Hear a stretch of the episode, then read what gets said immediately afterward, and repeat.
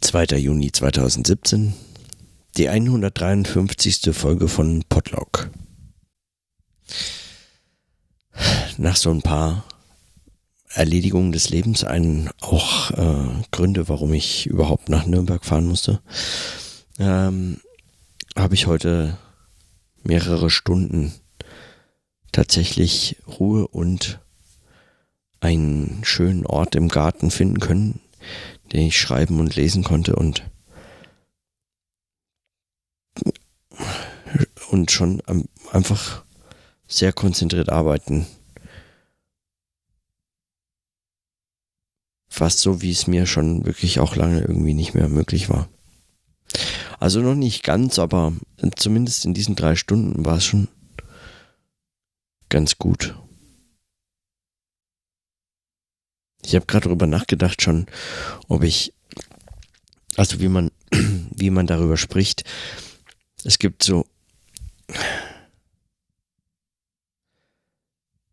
es gibt so die Beobachtung oder eine Erfahrung, die ich manchmal mache, wenn es mit dem Arbeiten gerade gar besonders gut klappt, wenn man sich ähm, wirklich konzentrieren kann und so sehr in die fast schon wie in die Sache versenken kann, dass man endlich nach langem, mühevollem so dahin denken über einen Gedanken stolpert, von dem man weiß, da wäre was, da ist eine Frage, da ist ein Problem, das ist auch möglich zu denken, aber es überfordert mich gerade. Nicht, weil ich abgelenkt bin, sondern weil, der, weil weil die Idee einfach so schwierig ist. Meines Erachtens sind solche demütigenden Erfahrungen in der Arbeit wirklich überhaupt erst möglich, wenn man sich, wenn man sich richtig konzentrieren kann. Ansonsten sind die, sind solche, äh, ich meine, Momente des Scheiterns oder so, dass man irgendwie was nicht, dass man irgendwo hinter nicht kommt oder dass man gerade was in der Lage, nicht in der Lage ist, irgendwie zu denken, was es eigentlich jetzt zu denken und aufzuschreiben oder, und, oder sonst wie zu notieren gilt. Ich meine, die Erfahrung hat man ständig, aber die Gründe dafür sind so unterschiedlich wie trivial. Man ist abgelenkt, man hat keine Zeit, man ist müde, ähm, man kommt gar nicht rein, man hat keine Lust. Also es ist ganz unterschiedlich oder man ist gar nicht in der Stimmung. Irgendein anderes Problem beschäftigt einen sowieso schon die ganze Zeit. Man kann jetzt da nicht auch noch darüber so viel nachdenken und so. Also es gibt ganz viele Gründe, die einen hindern, ähm, bestimmte Dinge zu denken. Aber ganz selten ist es so, dass man im Denken selbst und bei, bei allerhöchster Konzentration man dann an den Punkt kommt, wo einem auch gar nicht das Material fehlt. Man müsste jetzt nicht noch etwas tun, sondern, sondern schlicht der Gedanke selbst ist aus sich heraus so, so anspruchsvoll, dass man davor steht und sich sozusagen so für so ein paar Momente fast schon wie so ein bisschen also so, so zweifelt an, weiß ich nicht, ob das überhaupt Denken ist, was man da macht. So, es ist für einen Moment, einem wird dann, hm, das ist auf jeden Fall kein Ausdruck von, ja, von einfach von, weiß ich nicht, ähm, also, umgekehrt. Es ist, es ist meines Erachtens oder meiner Erfahrung nach Ausdruck von, ähm, ja, von Konzentration, von wirklich intensivem Arbeiten. Ich weiß gar nicht, was ich darüber noch sagen soll, außer dass, ja, das ist so beunruhigend wie begeisternd und zugleich aber auch ernüchternd und so ein so ein bisschen demütig machend. Das ist eigentlich ganz seltsam, weil das, diese Erfahrung so zwischen allem so ein bisschen hin und her springt, wie so sie nicht ganz zu entscheiden weiß, was es eigentlich ist. Warum notiere ich das überhaupt? Keine Ahnung.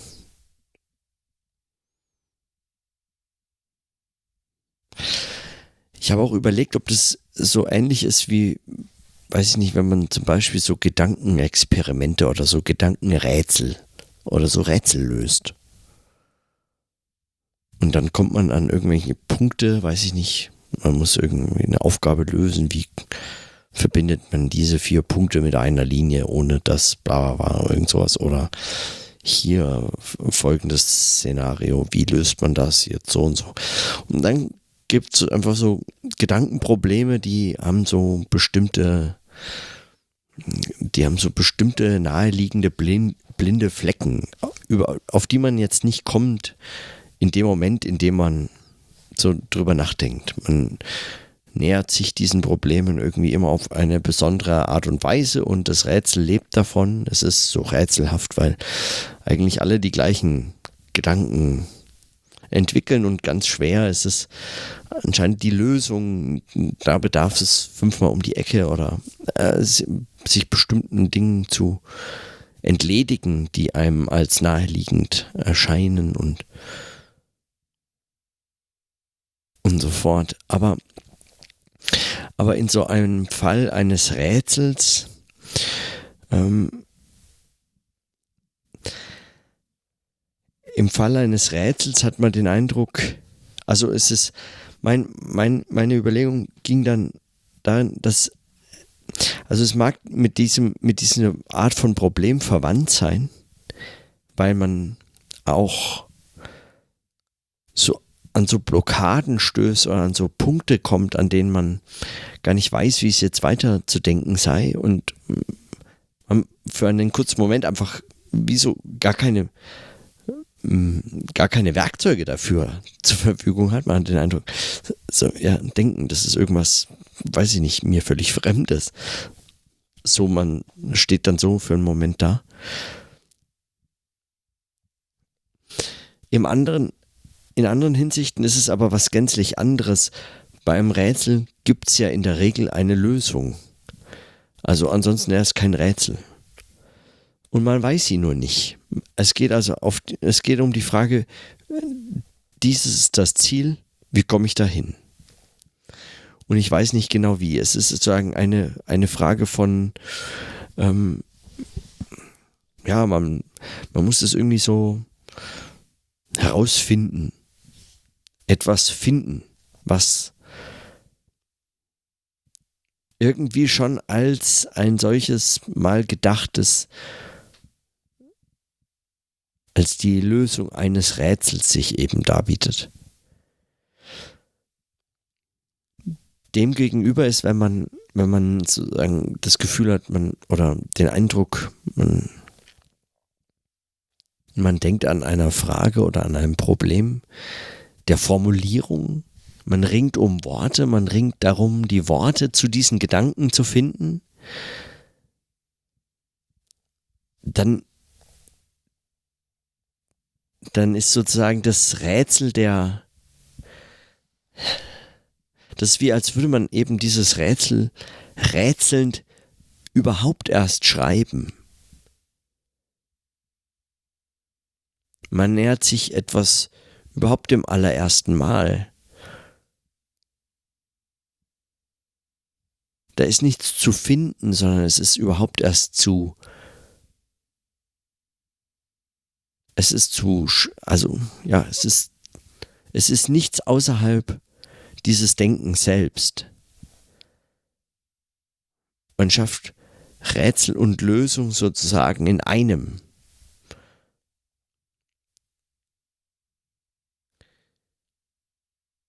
Und danach ist es auch erledigt. Die Frage ist nämlich dann, es möglichst nicht rätselhaft darzustellen. So, es geht, man ringt eben um diese Frage der Darstellung auch. Es geht ja nicht darum, es möglichst kompliziert erscheinen zu lassen, sondern es geht darum, ja, ja ich, ich weiß auch nicht. Mir fehlt noch so ein bisschen mir fehlen da auch so ein bisschen die Worte, um das genau auseinanderzunehmen. Mein Eindruck ist nur, dass es, es ist irgendwie eine andere Art von Problem. So eine Art von Denkproblem ist einfach eine andere Art von Problem.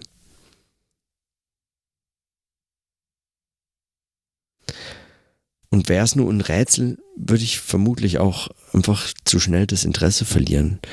Bei Rätseln verliere ich das irgendwann. Ich denke auch manchmal gerne so Rätseln hinterher, aber letztlich ist es irgendwie wie so Spiele auf dem Handy oder so. Die machen mal ein paar Stunden Spaß und dann fragt man sich, wozu eigentlich. Also ich habe dann keinen Bock. So lange interessiert mich das nicht.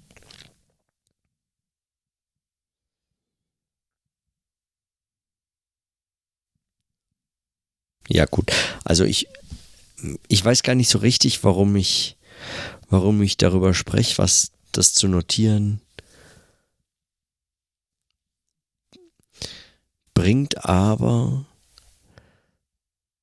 ich dachte eben, dieses sprechende Denken ist eines, das, das sich sozusagen auch in der Problementwicklung, in der Darstellung dieser Probleme ausdrückt und darüber nachzudenken und sprechend nachzudenken, was es heißt, solche, solchen Problemen zu begegnen, denen man sich schon denkend um Sprache ringend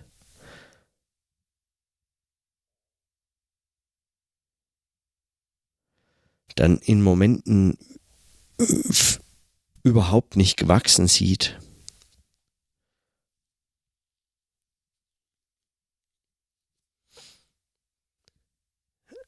Möglicherweise, ja, also möglicherweise ist es, ist es was, darüber zu sprechen. Nicht ist es hilfreich oder so. Das ist ja keine Therapiesitzung, sondern vielleicht ja, vielleicht steckt da noch was drin, auch für dieses sprechende Denken, für die Fragen nach, nach dem sprechenden Denken, was mir sich jetzt gerade noch nicht erschließt. Aber vielleicht in einer der Rückbezüge irgendeines darüber Sprechens zu einem späteren Zeitpunkt.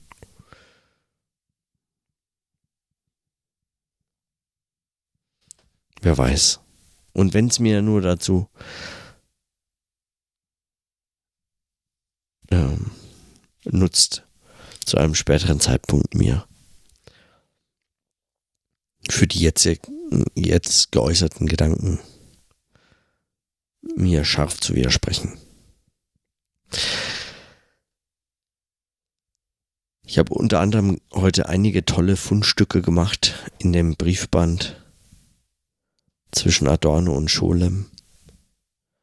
Also das, das sind nicht nur zahlreiche, wirklich unglaublich witzige und manchmal zum Teil sehr, sehr böse Formulierungen drin, sondern auch, also manchmal kluge und manchmal überraschend blöde Dinge. Also so eine ein blöden, na, ich weiß gar nicht, ob der blöd ist, der ist zu verbreitet, um so eindeutig als blöd bezeichnet zu werden. Aber so ein Gedanke, bei dem ich mich schon gefragt habe, was reitet den eigentlich dazu, sowas Naives anzunehmen? Adorno hat da an Scholem geschrieben, dass er eigentlich, es ging um, um einen um einen offenen Brief an Schöps von Scholem.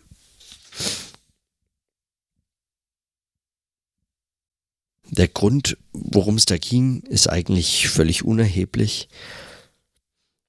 Aber diesen Brief fand er ganz interessant. Also Adorno. Und zwar, also aus erkenntnistheoretischer Sicht,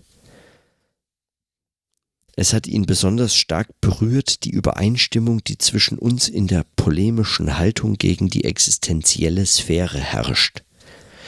Und dann sagt er weiter, schon seine Kierkegaard Arbeit sei eigentlich in dieser Richtung gedacht gewesen. Und dazu ist er dann aus einer ganz anderen Richtung, nämlich eben aus dieser erkenntnistheoretischen gekommen und Scholem ja eben nicht. Und dann schreibt er hier, warum ich auf diese Koinzidenz so großen Wert lege, ist leicht gesagt. Wenn man von zwei so verschiedenen Ecken her dasselbe Zentrum trifft, so ist das wohl ein Indiz für die Wahrheit der Sache selbst, die man ausspricht.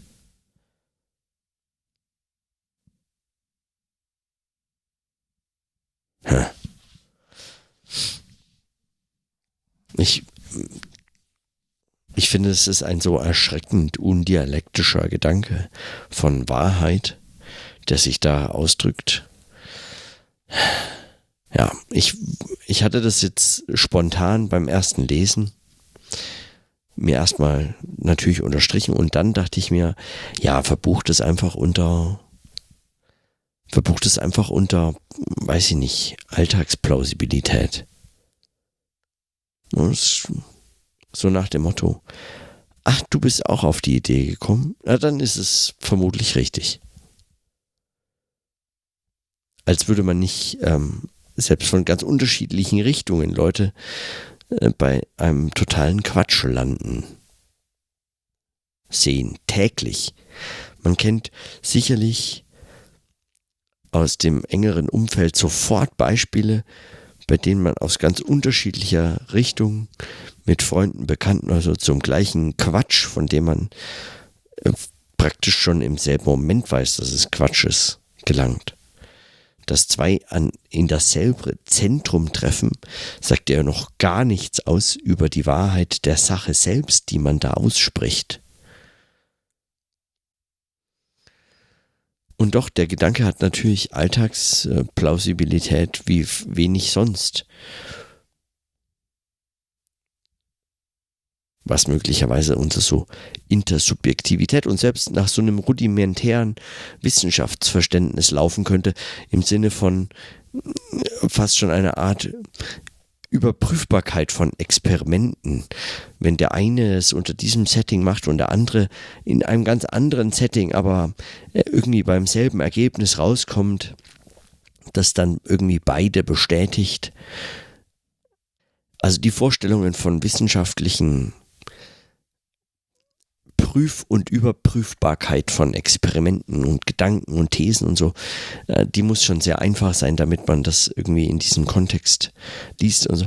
Deswegen, wie gesagt, fand ich diese Stelle auch so ein bisschen haarsträubend. Also im Wortsinne, so, ja, es wird so ein unge ungutes, so ein unguter Eindruck auf. Auch wenn man natürlich dieser Stelle unmittelbar ja, auch eine gewisse Sympathie entgegenbringt. Es entbehrt nicht der, gänzlich der Plausibilität. Aber trotzdem fragt man sich, ähm, wie da so ein, äh, so ein alter Dialektiker wie Adorno eigentlich Interesse an so einem schlichten, alltagsplausiblen Gedanken finden kann ich will damit nicht sagen, dass es die, diese schlichten, alltagsplausiblen Gedanken nicht zuhauf bei Adorno gibt. Die finden sich überall und immer wieder, aber selten ähm, fallen die mir so auf, beziehungsweise nerven die mich. Dagegen fand ich den bislang schönsten Brief von Gershom Scholem nur ein paar Seiten weiter. Den ich einfach mal vorlese, weil er wirklich schön ist. Es geht um ein Buch, äh, das kann man nur vielleicht vorweg sagen. Es geht um ein Buch, das er ihm geschickt hat. Also Scholem hat Adorno ein Buch geschickt. Eigentlich, ich glaube, mit dem, mit dem Kommentar gar nicht, dass er es lesen soll. Aber hat er natürlich doch und war vermutlich auch so gemeint. Also warum schickt mir jemand ein Buch mit der Aufforderung, bitte nicht lesen? Das ist natürlich Quatsch. Aber ich weiß gar nicht, ob es überhaupt um dieses Buch ging. Also der Brief lautet so, wie folgt. Lieber Adorno, zum neuen Jahre meinen Gruß zuvor. Ich schicke Ihnen das Resultat der literarischen Bemühungen von Belmore mit gewöhnlicher Post zurück. Ich habe mich mit der Zustimmung, die unhistorischen Sätze über Kabbalah zum Druck zu geben, entschieden versündigt. Also da bezieht er sich auf einen Kommentar von Adorno, der sich genau an diesen Sätzen gerieben hat und ihm das in dem Brief zuvor schrieb. Er nimmt jetzt also auf diese Kritik Adornos Bezug. Ich habe mich mit der Zustimmung, die unhistorischen Sätze über Kabbalah zum Druck zu geben, entschieden versündigt, ging freilich entsprechend dem in einem dieser Sätze Gesagten davon aus, dass sowieso kein Mensch davon Kenntnis nehmen würde und dass die sicherste Weise, es zu versteckt zu halten, wäre es an einem gedruckten Orte wie einer solchen Festschrift unterzubringen. Jetzt wollen Sie einen Kommentar. Ja, was denken Sie sich denn? So etwas gab's nur in den alten Zeiten, wo die Autoren die Kommentare gleich selber schrieben, und wenn sie klug waren, enthielten die meistens das Gegenteil von dem, was im Text stand. Ich werde mich hüten, mich da in die Brennnesseln zu setzen. Von meinen Sätzen gilt, rette sich, wer kann. Der Engel, der über die geistige Empfängnis gesetzt ist, heißt bekanntlich Laila, das heißt Nacht. Bei dem müsste man anfragen, was er von solchem Vorschlag hält.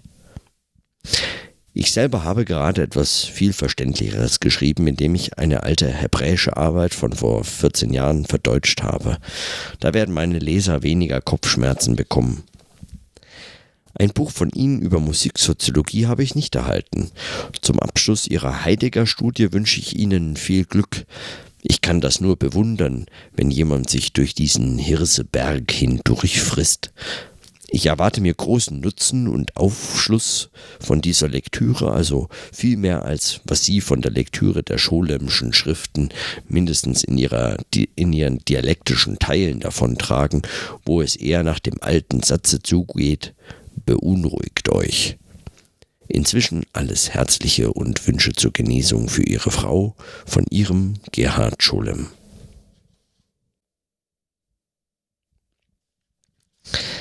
Also ohne auf diese ganzen Verweise einzugehen, die dann auch von den Herausgebern des Buches wirklich unglaublich großartig herausgegeben. Von den Herausgebern umfangreich nochmal aufgearbeitet werden und nachgereicht und behandelt und so. Ähm, das ist äh, sehr, sehr toll gemacht. Ähm, davon abgesehen, diese Idee, dass dass er sich so sperrt gegen den Kommentar seiner eigenen Schrift, den finde ich ähm, schon erstaunlich und, ähm, und sehr spannend zugleich.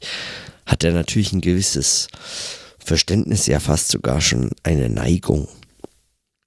Also, er liebäugelt selbst damit eigentlich, sich selbst vernichtend zu kritisieren für die Stellen, die er da geschrieben hat und die auch Adorno äh, ins Auge fielen. Und dann so tolle Formulierungen, ja, was denken Sie denn? Ja, sowas gab es nur früher, dass die Leute ihre eigenen Sachen kommentiert haben und dann auch noch, wenn sie klug waren, das Gegenteil behauptet haben, als im Text stand von meinen Sätzen gilt, rette sich, wer kann. Das finde ich ein hervorragendes Motto.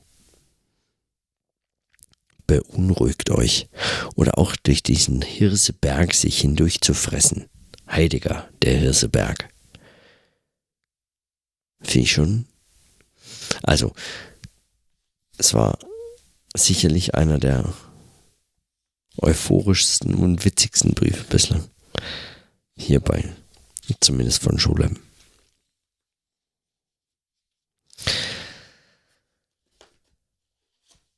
Und überhaupt, also diese Stellen zu finden, zu suchen und zu finden und so ein paar Verweise auch zu entdecken, das ist schon,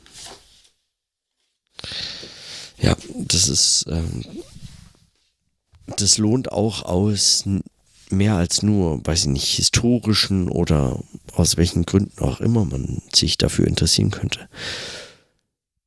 Ich mag diese Art, wie da zwischen Organisationsfragen von Reisen, irgendwas ganz Konkretes, Abmachungen, die heute eigentlich niemanden mehr interessieren müssten, weil, pff, keine Ahnung, was kümmert es mich, welche Schwierigkeiten sie hatten, das Manuskript von A nach B zu schicken oder von XY noch irgendwelche Briefe von Benjamin zu bekommen für den Briefband, den sie zusammen herausgeben wollen oder äh, wie auch immer. Also, was kümmert es mich? Aber, aber, ja. Die Mischung zwischen diesen, also eigentlich diese Verflechtung, auch wieder, also wie jetzt schon ein paar Mal ich in meinem Podlog besprochen habe, diese Frage von Leben, Alltag, Arbeit in der Verbindung mit diesen ganz spannenden Problemen, Denkaufgaben und Texten und inspirierten Lektüre-Erfahrungen, die man sich irgendwie nur einfach berichten muss, weil man kann gar nicht anders als. Das äh, schätze ich daran.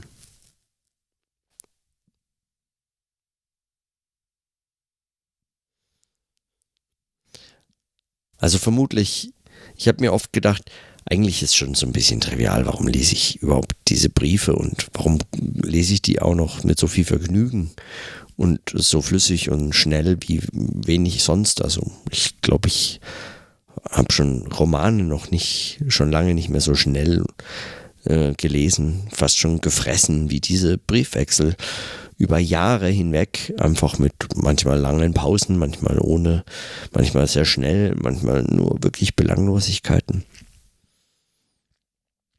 Und vermutlich geht es irgendjemandem ganz anders und denkt sich nur, ah, was für ein Quatsch, ey.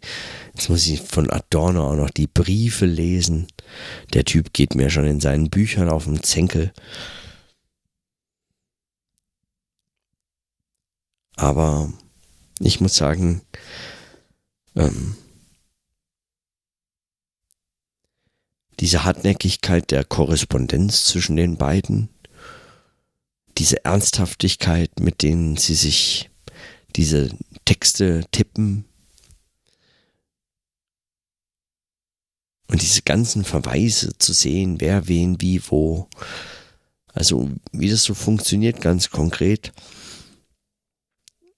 wann sie sich wie in die Karten schauen lassen oder gegenseitig ihre Karten mal zeigen. Und irgendwie das, das ist interessant einfach, weil, weil, weil ich das heute zumindest nicht aus dieser Form der Darstellung kenne, sondern zum Beispiel aus persönlichen Gesprächen mit Kollegen und Freunden und so, die äh, an der Uni arbeiten, die in dem Bereich arbeiten oder so. Aber Aber diese schriftliche Darstellung ist in der Form.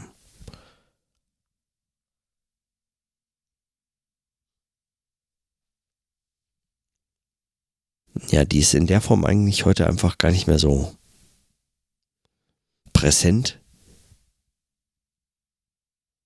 Und es verdichtet das irgendwie so ein bisschen stärker.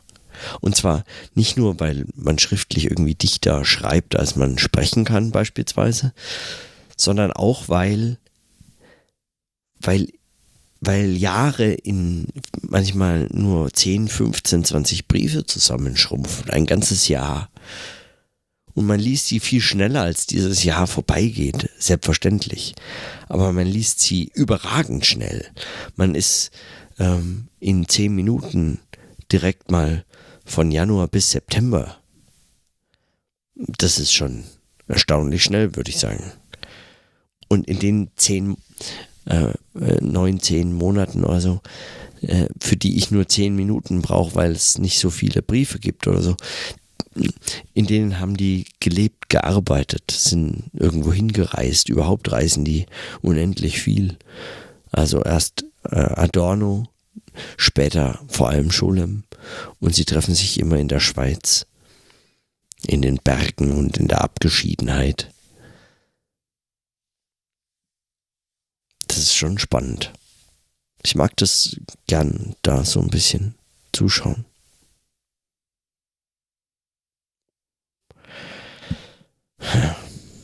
Auch das wieder so eine Notiz, wo ich mich nicht ganz genau, wo ich mir nicht ganz genau sicher bin, warum man, warum man überhaupt.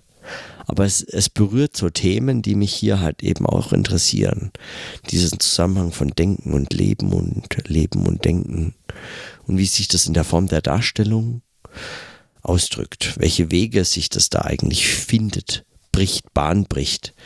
Ja, wie man in Briefen einfach nicht manche Dinge rauslassen kann, einfach komplett verschweigen. Man muss eben über manche alltäglichen Fragen dann doch was schreiben und so. Und so schleicht sich das ein. Und diese Briefwechsel sind eigentlich gar nicht für mehr gedacht als nur für den Moment oder für den jeweils Gegenüber. Aber, aber man weiß dann, also die beiden wissen auf jeden Fall, dass ihre Briefwechsel irgendwann mal erscheint. Sie schreiben ja auch praktisch über mehrere Jahre sich vor allem Briefe, weil sie die Briefe von Benjamin in einem Briefwechselband herausgeben wollen. Also der Gedanke muss ihnen gekommen sein und war sicherlich nicht die ganze Zeit völlig unpräsent, aber trotzdem, ja. Also diese Frage, wie sich solche Dinge einklinken, was man sagt, wie nicht und so das sind schon Fragen auch, die mich hier im Podlog interessiert haben. Also es ist auch wieder so eine Randnotiz, aber ja, keine Ahnung. Ich kann es ja auch machen. Warum nicht?